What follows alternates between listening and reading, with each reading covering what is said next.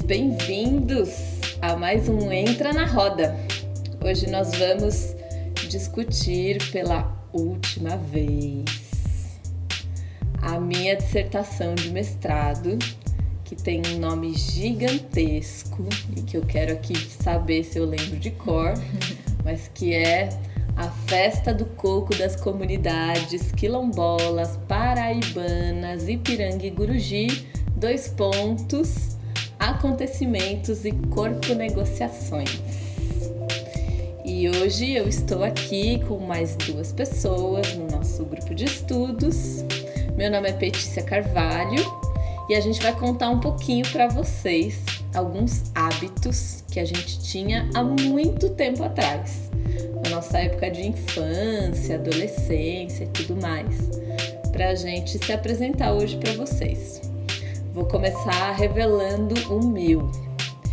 Quando eu estava na adolescência, assim, acho que 11 anos, 12 anos mais ou menos, eu tinha um ritual antes de ir para a escola. Depois que eu almoçava, eu me arrumava, colocava roupa, tudo direitinho na escola, e aí eu precisava ligar o som no último volume e dançar e me chacoalhar loucamente como se eu estivesse me preparando para sair para ir para uma balada. E aí depois que eu ouvia uma ou duas músicas muito alto, me chacoalhando bastante, aí eu falava, ufa, agora eu tô pronta para ir para escola. E eu pegava as minhas coisas e saía e ia pra escola. Acho que eu precisava liberar geral antes de sentar na carteira e ficar quieta, né? Sei lá. Enfim. A gente tá aqui também com a Patrícia Silva. Oi, gente, bem-vindos e bem-vindas. É, bom, eu contei vários hábitos aqui de infância, mas vou contar um que minha mãe nada gostava. Nosso chão era meio que de cera. Esses que enceravam tinha várias cores, cores: vermelho, azul, verde. Da minha casa era vermelho. Um hábito que eu adorava era colocar as minhas meias brancas e deslizar no chão da cozinha para um lado e para o outro, para um lado e para o outro. Esse era um hábito bem recorrente que acabei de me recordar depois de muitos anos. E ficar com as meias todas vermelhas. Vermelhas, imaginando que eu estava no patins, na neve, bem recorrente no Brasil, né? Nevar, fazer esqui. então eu esquiava e andava de patins, é todo esse imaginário infantil no chão vermelho de casa. Era vermelhão. Vermelhão. Era vermelhão. Aquele que você passava com a A enceradeira? enceradeira. Aquela Nossa, em redondona. da enceradeira em movimento. Ela não é nada. E esse outro que nos fala é o Rogério Marcondes. Hello, movers. Eu de novo. então, o hábito que eu tava falando aqui, é, na verdade eu citei um que emenda no outro. Mas assim, eu desde pequeno costumo pegar sempre os mesmos caminhos. Então, tipo, para ir pra escola era sempre o mesmo caminho, para voltar. E a gente criou um ritual, um tanto quanto perigoso, de toda vez que a gente tava voltando da, da escola, tinha uma avenida, duas ruas para cima da, da casa da minha mãe. É uma avenida, é uma avenida tanto quanto movimentada na minha cidade. E a gente brincava no canteiro do meio da rua, que não é nenhum canteiro gigante, ele é super estreito. Mas a gente brincava de pega-pega todo santo dia em cima desse canteiro. E pior de tudo, o canteiro tinha coqueiro no meio. Então a gente brigava com esses coqueiros aí para brincar de pega-pega. E tinha que, sei lá, porque saía de lá acabava, ca- acabava a brincadeira. Adrenalina, né? Total.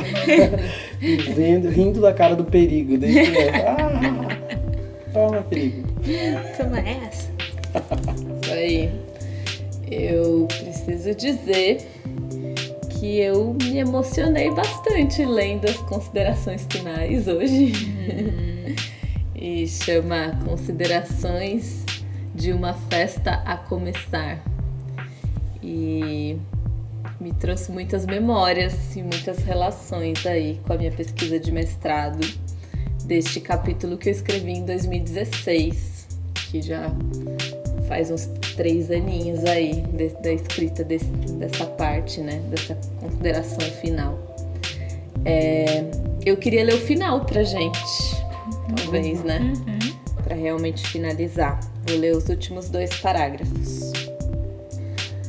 Durante esses quatro anos visitando a festa do coco, percebo na escrita dos diários de campo algo além de um corpo que relata o que lhe atravessou. Percebo relatos de um corpo que está a todo momento insinuando o desejo de retornar à festa. Não o desejo de voltar a esta festa que eu participei, mas um desejo de ir à próxima festa. É como se os diários partissem da pergunta: por que o meu corpo deseja voltar? Olhar para a experiência nesse caso, ou seja, olhar para aquilo que atravessa o meu corpo, é olhar para a intensidade do desejo mobilizado pelo ato de brincar pesquisar. Minhas memórias retornam os acontecimentos e as experiências através de flashbacks que unem vivências, percepções e imaginação. E assim, o meu corpo cotidiano se vê em diferentes momentos do dia assombrado por fantasmas de corpos que se estendem, se fundem, se conectam e se comungam. Porém, é importante lembrar que os desejos movidos em festa são desejos coletivos. Por que os corpos desejam voltar? Talvez esta tenha sido a primeira inquietação. A inquietação que me moveu a criar uma nova palavra: corpo negociação. Isso porque parecia necessário produzir conhecimento teórico sobre os agenciamentos realizados em festa, durante a brincadeira. Percebi que era impossível falar de algo que nunca se teve através do uso de conceitos já criados por outros autores. Os acontecimentos que nos atravessam pedem passagem para novos vocabulários e novas estéticas. Esse é o fim. É isso, galera. Tchau. Não, Beijo. Até mais. Até. É, acho que foi muito engraçado ler e eu acho que estou com muita saudade também, sabe? E aí eu comecei a ler tudo e ai, começa a me mover aquela vontade enorme de voltar para lá, de estar lá de novo e tal, né? Eu fiquei muito pensando nessa intensidade do desejo de estar nos lugares. Né? O que, que me move a querer estar muito no lugar? Né? E o quanto essa coisa de querer voltar é, prova algo sobre aquela experiência. Uhum. Né? É uma prova da, da, intensidade daquela experiência no nosso próprio corpo. Assim, né? Faz quanto tempo que você não vai para lá? Faz quanto tempo que eu não vou para lá? Boa pergunta. Eu, eu não fui para lá o ano passado, acho que eu fui para lá o ano retrasado, 2017. Eu fui para lá a última vez em 2017. E é muito bacana isso que você coloca, né, nas considerações finais de toda vez será algo novo, né? Essa possibilidade de reinventar a festa, que é a festa do coco, mas que nunca vai ser a mesma, né? Cada encontro, cada corpo negociação. É, imagine voltando agora em 2019, em outro contexto político, econômico, social, como estão, eu fico pensando, né? Como devem estar esses corpos nesse momento, quais são as negociações e como resistir, que é outra coisa que você traz também, né, nessa escrita, que festa do coco também é resistência a muitas e muitas outras coisas para além do, do passo, da coreografia, mas a festa em si já resiste a muitos outros aspectos ali, né? Então eu fico realmente curiosa e com vontade de ir lá para conhecer e para dançar junto e compreender como está agora. Interessante como você se funde com isso, né? de alguma maneira, que no final você se transforma partir de toda essa pesquisa. E é muito legal, tem uma hora que eu achei muito importante assim pro trabalho, quando você começa a definir tudo aquilo que você não conseguiu, que poderia ter sido e que não foi, você foi super sincero e falou, não deu tempo, não deu tempo, isso não é, não foi para mim, não foi minha transformação, que foi minha transformação foram outras questões, foi um outro lugar sabe? Lugar de se encontrar enquanto pesquisando, né? Enquanto o, o, corpo dá corpo à negociação. Eu acho que é, é E o processo válido. de entender meu lugar de fala também, né? eu fiquei a todo tempo com muito receio de, de estar falando no lugar de, né? Eu não queria falar no lugar das pessoas que estão ali resistindo com a festa há muito uhum. tempo, né? Queria falar no lugar da mestra, no lugar da Ana ou no lugar de qualquer uma dessas pessoas, né? Então não cabia a mim ficar definindo o que é essa festa ou descrevendo o que é essa festa. É, e acho que é por isso que eu me voltei tanto para esse processo de transformação, assim, de mudança, de entender o valor da coisa pela pelo que é movente, pelo que se transforma, pelo que não é igual, uhum. né? Outra coisa que eu achei que você pontuou e que é super importante de ser contado é que dessa sua visão enquanto visitante pesquisadora, né, que estava ali para a festa e que eu, eu acho honesto e sincero você aponta, pontuar, né, e apontar que ali no cotidiano do que acontece nesses quilombos, é, que você não acompanhou então essa sua visita parte de um olhar específico, né? Desse olhar que alguém foi lá para pesquisar, pesquisar disposta ao diálogo, mas dentro dessa festa, né? Que é diferente de uma pessoa ir lá fazer uma pesquisa e já achar que já manja muito do, da festa do coco e daquele cotidiano e pegar esse lugar de fala, né? Então, esse lugar de entender o nosso lugar de contribuição, acho super importante esse reconhecimento também. No primeiro capítulo eu chego a lançar a pergunta, né, de ah, não sei, algo parecido com quanto tempo demora pra gente se sentir pertencente a um lugar. E eu fico com essa coisa, né, de quanto tempo demora pra gente se sentir pertencente a algo. É... Também é a minha questão final nesse sentido, né, de o que é que me pertence daquele lugar e o que é que não me pertence daquele lugar, né, nesse sentido.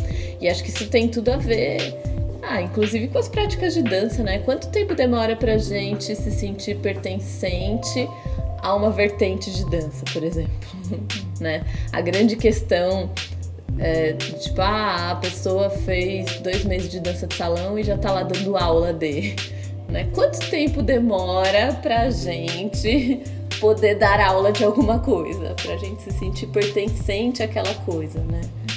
E super discussão, assim, né? No começo do ano a gente discutiu um pouco isso na, no encontro de contato e improvisação que eu participei também, né? Ah, como é que se forma um especialista em contato e improvisação para começar a dar aula? Não, não, não tem um caminho, né? A gente tem a dança clássica aí dizendo ah oito anos de formação passando por uma série de provas etc e tal. Mas é isso é a dança clássica né? E, e como ficam as outras linguagens né? E aí às vezes a gente age por essa lógica do bom senso né? E aí até onde vai o bom senso? É, é, é muito difícil mesmo isso né? Hoje à tarde os alunos eu estava dando aula para os alunos falando de algumas práticas populares que a gente ia estudar. E aí um aluno virou e falou assim: Ah, mas. E, eu, e aí eu pedi desculpa para eles que meu pé tava todo sujo porque eu tinha vindo da aula de capoeira. E aí um dos alunos falou: Mas a gente não vai estudar capoeira? E aí eu virei pra eles e falei assim: Não, acabei de começar. Não consigo, eu não tenho capacidade alguma para ensinar capoeira para vocês. Né?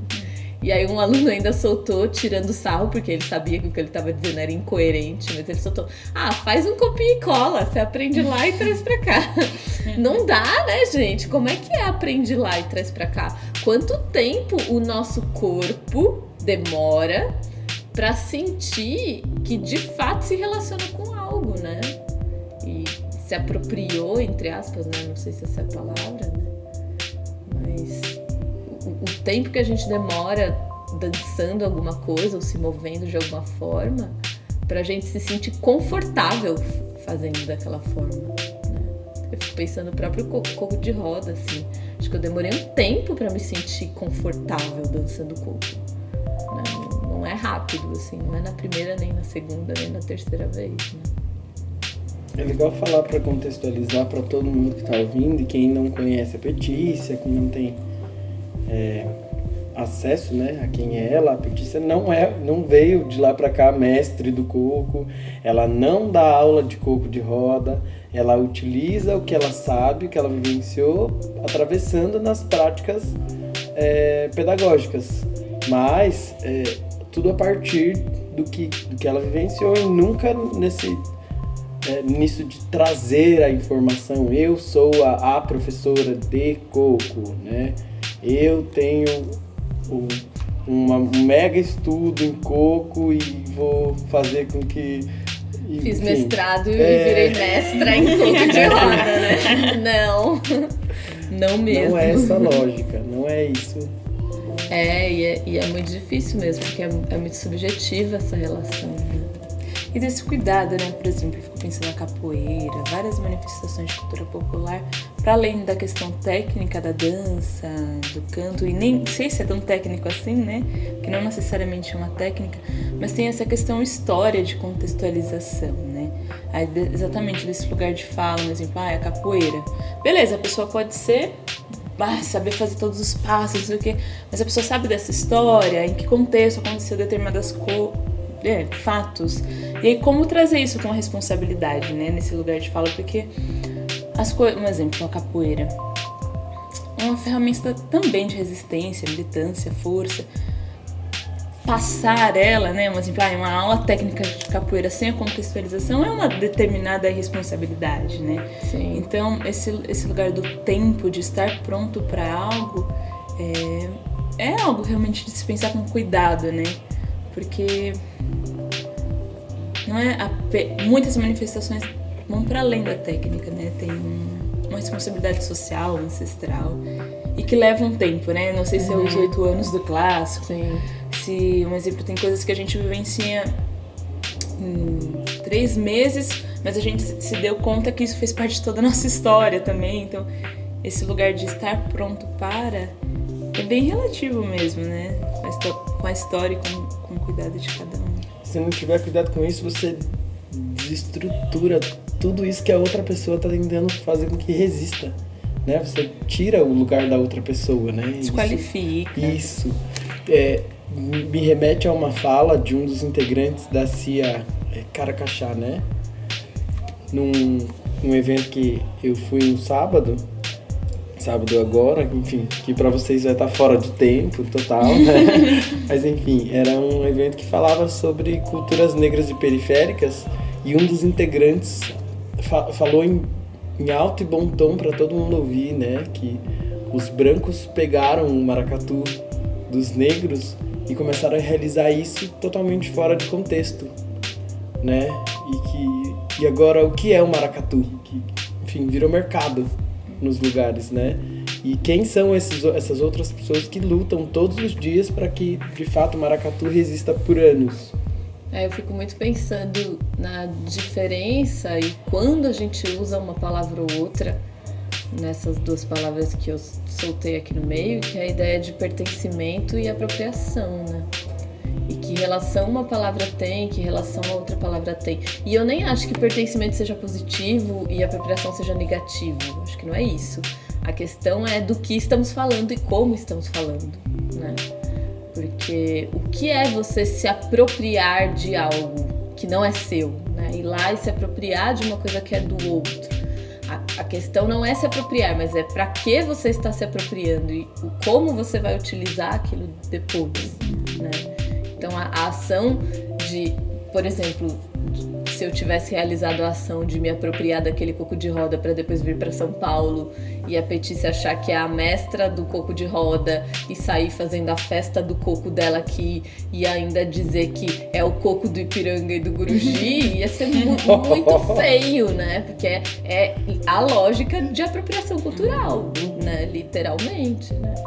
E isso não significa que eu não me apropriei de algumas coisas de lá, né? Eu, de fato, me apropriei, me aproprio dos movimentos, da relação de jogo, da lógica de jogo, do entendimento da relação de corpo e de movimento do coco de roda para fazer uma série de outros trabalhos, né?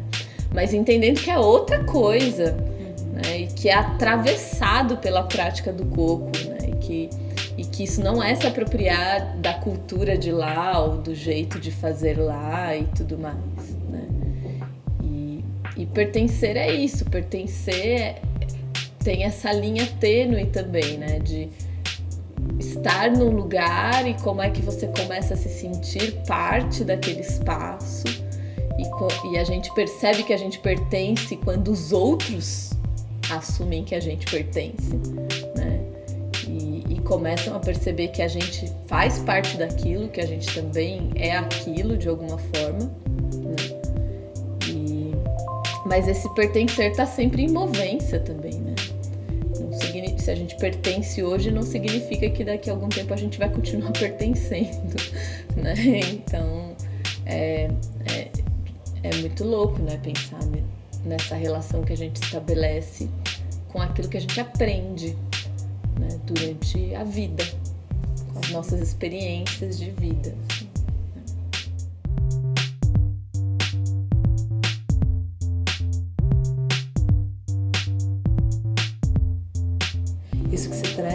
O que nós fazemos com isso, né? É muito legal de ouvir porque é uma discussão bem recente aqui, né, em São Paulo, em vários grupos desse lugar de pessoas que vão para estudar em determinado lugar, manifestações de cultura brasileira.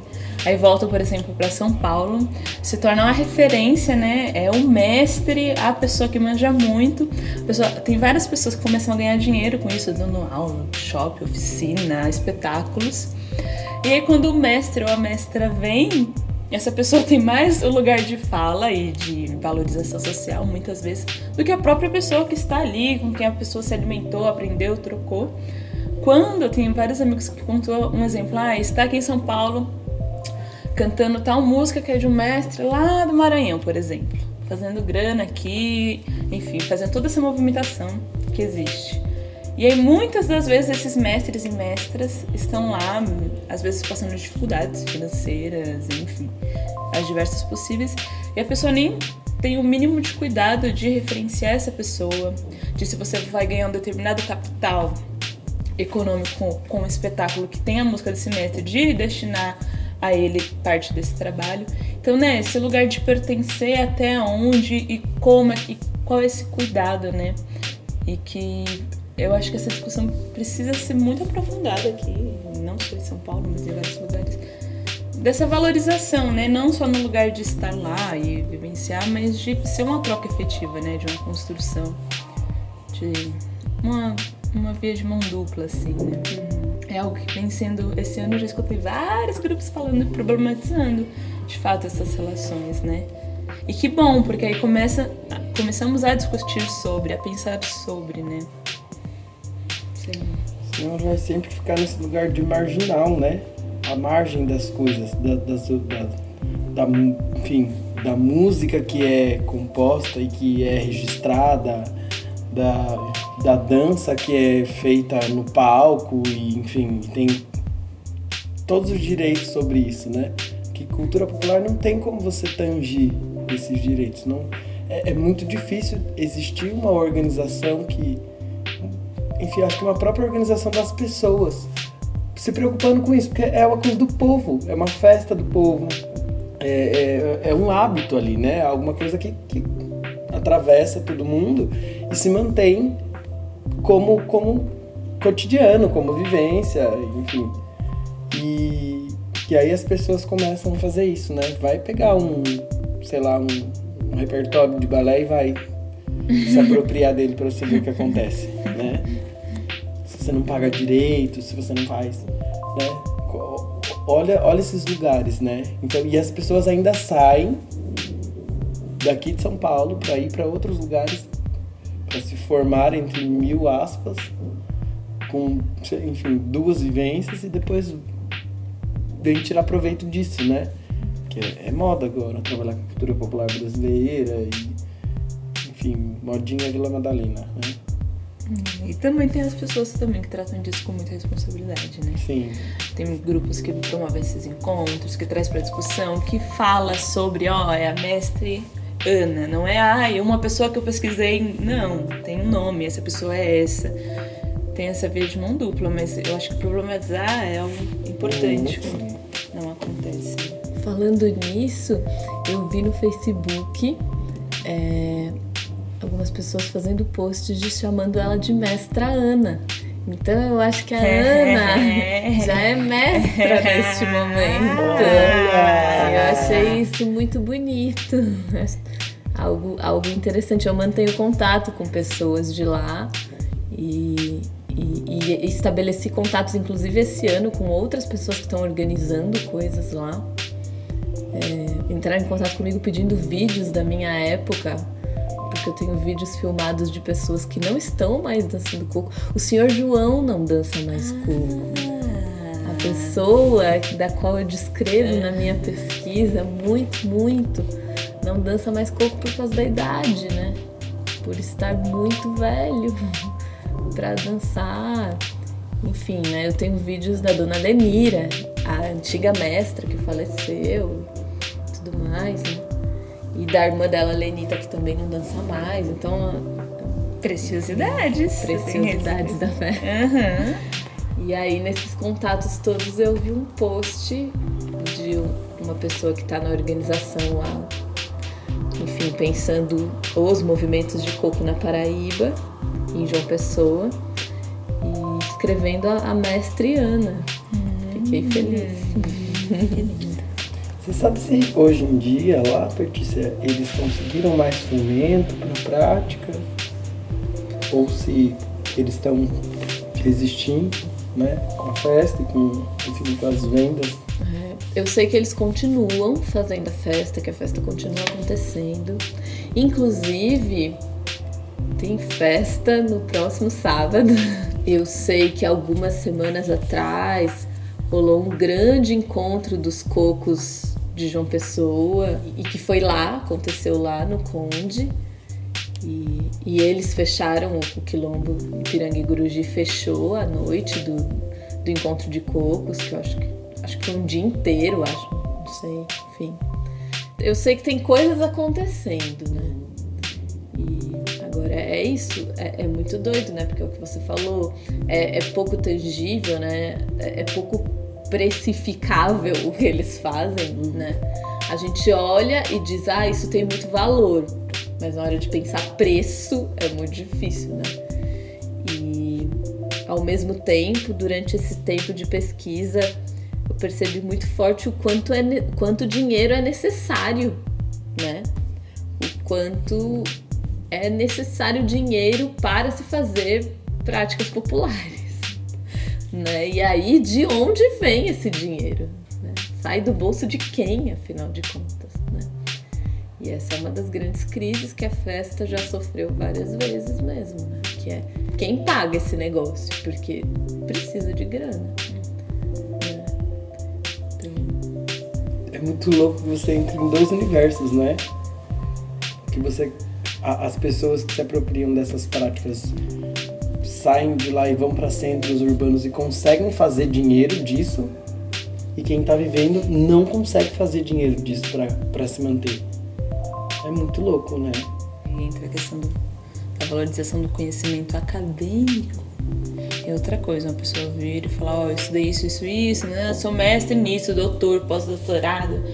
E aí de valorizar também esse conhecimento de quem está lá fazendo, nasceu, cresceu.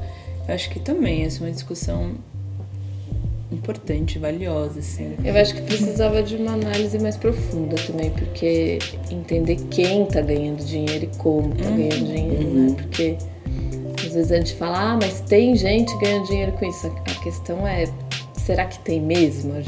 Ah, em São Paulo Porque tem, tem várias, tem várias questões, tem. assim, né? De que dimensão a gente está dizendo desse ganhar dinheiro ah, é. também. Não, mas independente da dimensão, tem, é, está ganhando dinheiro aqui. Sei lá, se tem mestres, por exemplo, desse ano que eu vi, mestres que estavam morrendo de fome e sede por uma questão de água, então tem um lugar de privilégio de algo que vem de Sim. lá. Então, uhum. eu acho que ninguém imagina, aí concordo que deveria ter um, um aprofundamento Acho que ninguém está ficando milionário em São Paulo com isso, nada disso. Ah, não. Mas comparando com algumas realidades de muitos mestres e mestras, é um, são alguns privilégios, né? Sim. Não tá falando de cultura, ninguém tá ficando milionário, não se preocupe. É, que é ganhar dinheiro. É que eu, eu já fui chamada atenção em relação a isso. Uma vez reclamando de alguns fomentos da cidade de São Paulo, inclusive. E já tem grupos que não precisavam mais ganhar fomento porque já estão vivendo bem. E aí já me fizeram a questão de o que é viver bem?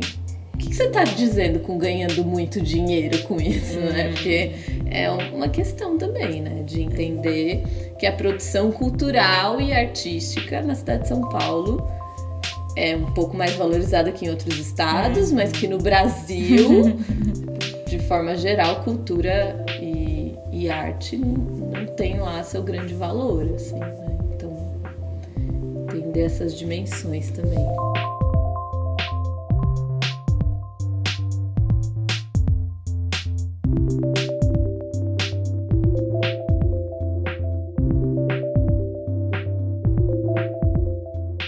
Compartilhar uma coisa com vocês.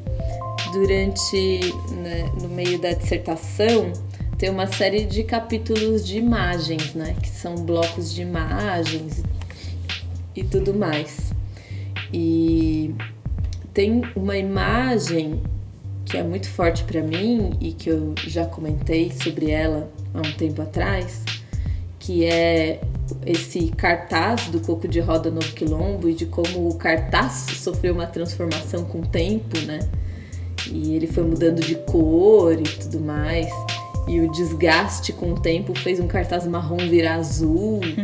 E, e, como tudo isso me inquieta né, nessa transformação, inclusive de um objeto fixo ali no lugar.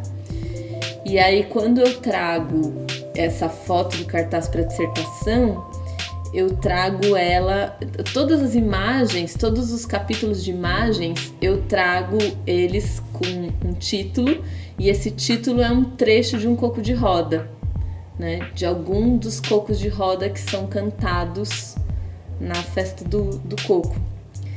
E aí, é, para trazer esse cartaz, eu trago uma letra de coco que eu ouvi lá e que me marcou muito.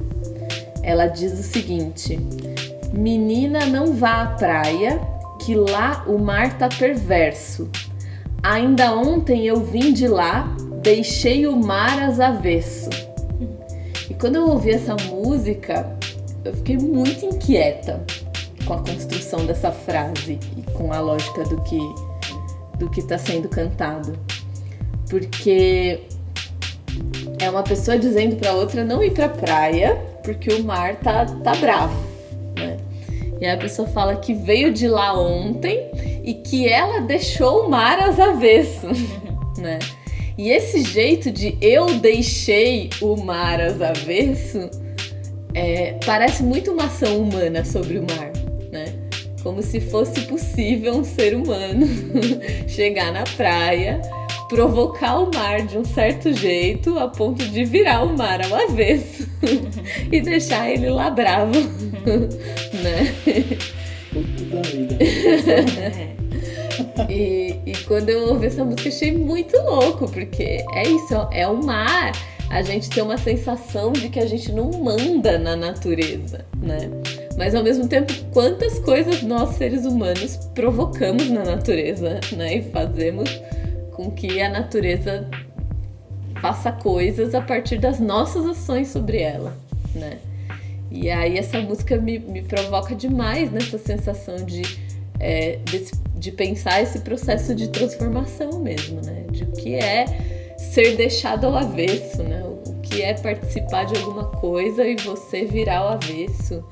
O que é você virar ao avesso, mas não porque você quis, porque alguém foi lá e te virou ao avesso. Enfim, essa música me provocou demais, assim, quando, quando eu ouvi, né? O que, que, que é essa pessoa dizendo que deixou o mar às avessas, né? Óbvio que esse deixou pode ser deixei de tipo, ele ficou lá e eu fui embora e ele tava bravo, né? Mas é que me provoca demais ouvir esse termo, deixei o mar às avessas. Hum. E eu né? fico pensando, assim, com outras letras, é de qual que mar é esse? Se é no sentido literal, ou se de repente está falando de um momento ou de alguém, né? Porque acontece muito é, essa brincadeira, né, também, que eu gosto. É tipo, ai, ah, tô falando que deixei uma asa, vê se mas não é bem o mar, é de outra coisa. Então, que aí fica entre, né, fica meio que entre, entre linhas, mas que ali a pessoa é tipo aquele jogo de amiga, tô fazendo uma piada, você sacou, sacou, fica entre nós. Mas que também pode ser no sentido literal, né? Então eu também me sinto provocada, eu tô aqui pensando. É no sentido, foi no sentido literal? É alguma Sim. conversa Porque ali? muitas músicas têm sua mensagem por trás no sentido de alguma coisa tá por trás, né? Sim. Tem um outro significado que tá ali escondido, assim, né? Pensando, por exemplo, no jongo que eles cantavam os pontos, e cantavam, né? É, estratégias de fuga, de articulação política. Aí no coco eu imagino que deve ter algumas semelhanças, não nesse caso específico como no jongo, mas tô pensando, ah, será que ela tá falando o mar aqui, ele ou ela, ou era alguma outra coisa, gente. É, uma vez eu vi, depois de muito na festa do Coco, eu vi a Ana comentado de uma música de coco que eles cantavam que era super simples e só falava do camaleão e olha o dedo dele, olha o dedo do camaleão e tal, e não sei o que, né? E aí um dia ela me falou que eles cantam essa música na festa quando vem gente curiosa. E aí chega umas pessoas curiosas, começa a mexer em umas coisas, começa a se meter onde não deve e tal. É, é a música do, do curioso. Olha o dedo dele, olha, olha onde ele tá enfiando o dedo e tal, né? Já joga no, no, ventilador, joga na roda mesmo, né? É. Todo mundo, ó, tem o camaleão ali, é. E o camaleão achando que tá Abafando. super e tá mexendo em tudo, ninguém percebendo, só que não. É tipo, já chegou o disco voador. Opa! E é, né? E que é um saber tão bonito que eu acho uma inteligência única, assim, de cada cultura, de cada. de várias né, culturas. É divertido e eu acho que é um saber muito potente, assim, inteligente, bonito. Um jeito de você falar com o coletivo e não ser entendida porque você não quer que entenda mesmo, né? É uma estratégia muito forte de, de comunicação em lugares perigosos, né? Uhum. Que, que é o fato, né, das estratégias de comunicação da nossa realidade escravagista, né? Total. E que é um cuidado também com esse outro, né? Agora pensando no camaleão. Às vezes a pessoa tá lá falando, todo mundo falando dele, só que ele não tá sabendo. É. Então a pessoa tá super à vontade. É, tá lá, super... né? E aí tudo bem também, né? Me pergunto, é. será que você já foi camaleão, Peti? ah, sei.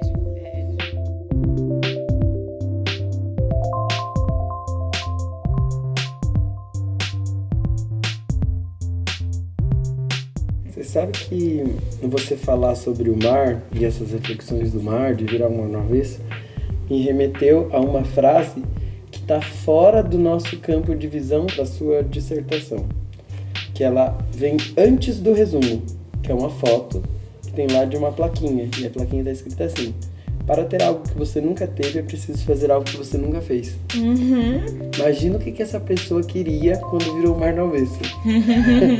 né? E aí me remeteu a isso, não sei porquê, essa plaquinha. E essa plaquinha tá antes. Eu falo dela no final, nas considerações finais, né? Que eu, a minha epígrafe é a minha metodologia. Né? Eu optei por pesquisar algo que eu nunca tinha feito, para ver o que aquilo ia fazer comigo. E virou as avessas. é, eu optei ser virada ao avesso. Outro ponto que eu achei bacana também de, da escrita, tipo, considerações finais de uma festa começar. Dá a sensação de continuidade, tipo, ai, não são. A, não é a consideração final que finalizou um pensamento, uma lógica, e ali se, fechou, se fechou um, uma linha de pensamento única e fechada. Dá a sensação de continuidade, né? Considerações finais de uma festa começar. Então são considerações de algo também que ainda vai começar, que tem esse, esse momento constante de troca, né? Imagina indo lá, pensando agora novamente, indo lá em 2019 para a Festa do Coco, como deve estar agora. Então achei muito bonita essa escrita também. Uma curiosidade, eu acabei me perguntando nos outros, de onde partiu o desejo em pesquisar na Festa do Coco, na Dança do Coco? De onde surgiu a minha proposta de pesquisar o, o, o coco de roda lá da Paraíba e tudo mais? Eu queria fazer uma pesquisa de mestrado que se voltasse para a relação do jogo e da brincadeira, que era algo que eu estava pesquisando na Companhia Mover, né?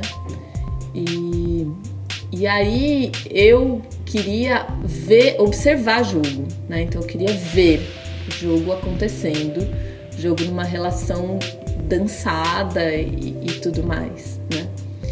E, e eu tinha contato com uma série de pessoas da Paraíba que eu já tinha conhecido aqui em São Paulo, em outros eventos e tal.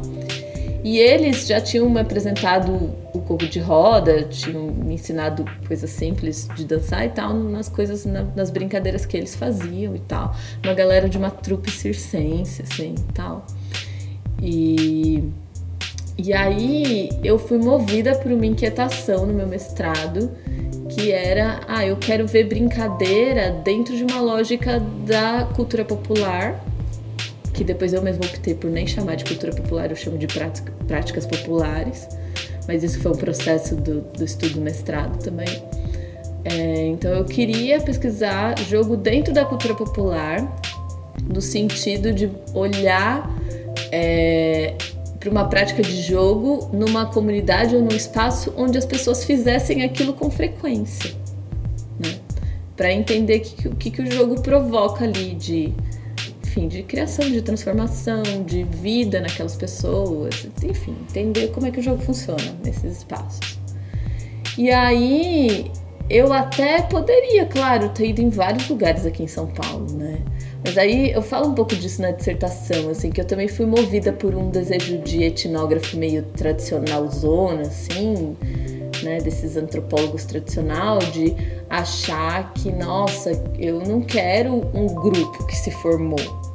Eu quero uma comunidade tradicional, entre aspas, onde aquilo acontece e eles nascem e já nascem fazendo aquilo e tal.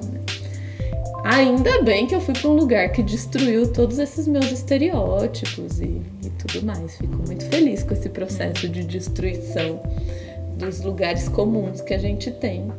Mas quando a gente tem ideias de como fazer pesquisa, né, a gente sempre parte de uma série de desconhecimentos, né? Então foi um pouco isso, assim, que eu acabei sendo levada por amizades, influências, pelos contatos que eu tinha na época e pelo meu desejo de pesquisar jogo dentro de alguma prática popular a este coco, a essa festa do coco específica, né? Essa prática de coco de roda específica. Nada mais, nada menos de quatro anos, entre quatro e cinco anos pesquisando. Foi. Eu entrei na eu comecei, eu entrei como aluno especial na, na USP no começo de 2012. Fiz uma matéria lá, comecei a conversar com alguns professores, falei dos meus interesses e tal, não sei o quê. E prestei no final de 2012 com um projeto escrito, mas sem ter visitado a festa do corpo, sem saber se era exatamente lá, pensando, ah, assim que eu entrar, eu visito e se não for lá, eu procuro um outro lugar, né? Então eu escrevi sem saber exatamente o lugar. Uhum. E aí eu não passei nesse ano. É... E aí no ano seguinte eu fui melhorando meu projeto, reescrevendo, e aí eu visitei a festa, mesmo sem ter entrado no mestrado, uhum. para conhecer o lugar, para ver se era aquilo mesmo que eu queria e tudo mais. E nossa, na hora que eu visitei, já quebrou todas as minhas pernas de ideias. E ao mesmo tempo eu fui tão atravessada intensamente que eu pensei, não, é, é esse lugar aqui, com tudo que ele tem para me ensinar. Uhum. De interessante e de detonador. É, vai ser aqui. E aí é isso, acabou. Aí no final de, de 2013, aí eu prestei, entrei e passei 2014, 2015, 2016 nesse processo de ir para lá várias vezes e tudo mais. E aí em 2017 eu fui para lá com a dissertação pronta, com tudo aprovado, com um livro bonito que eu entreguei na mão deles. Ah. Tudo mais para eles terem os registros e tal. Os caminhos do desejo, né?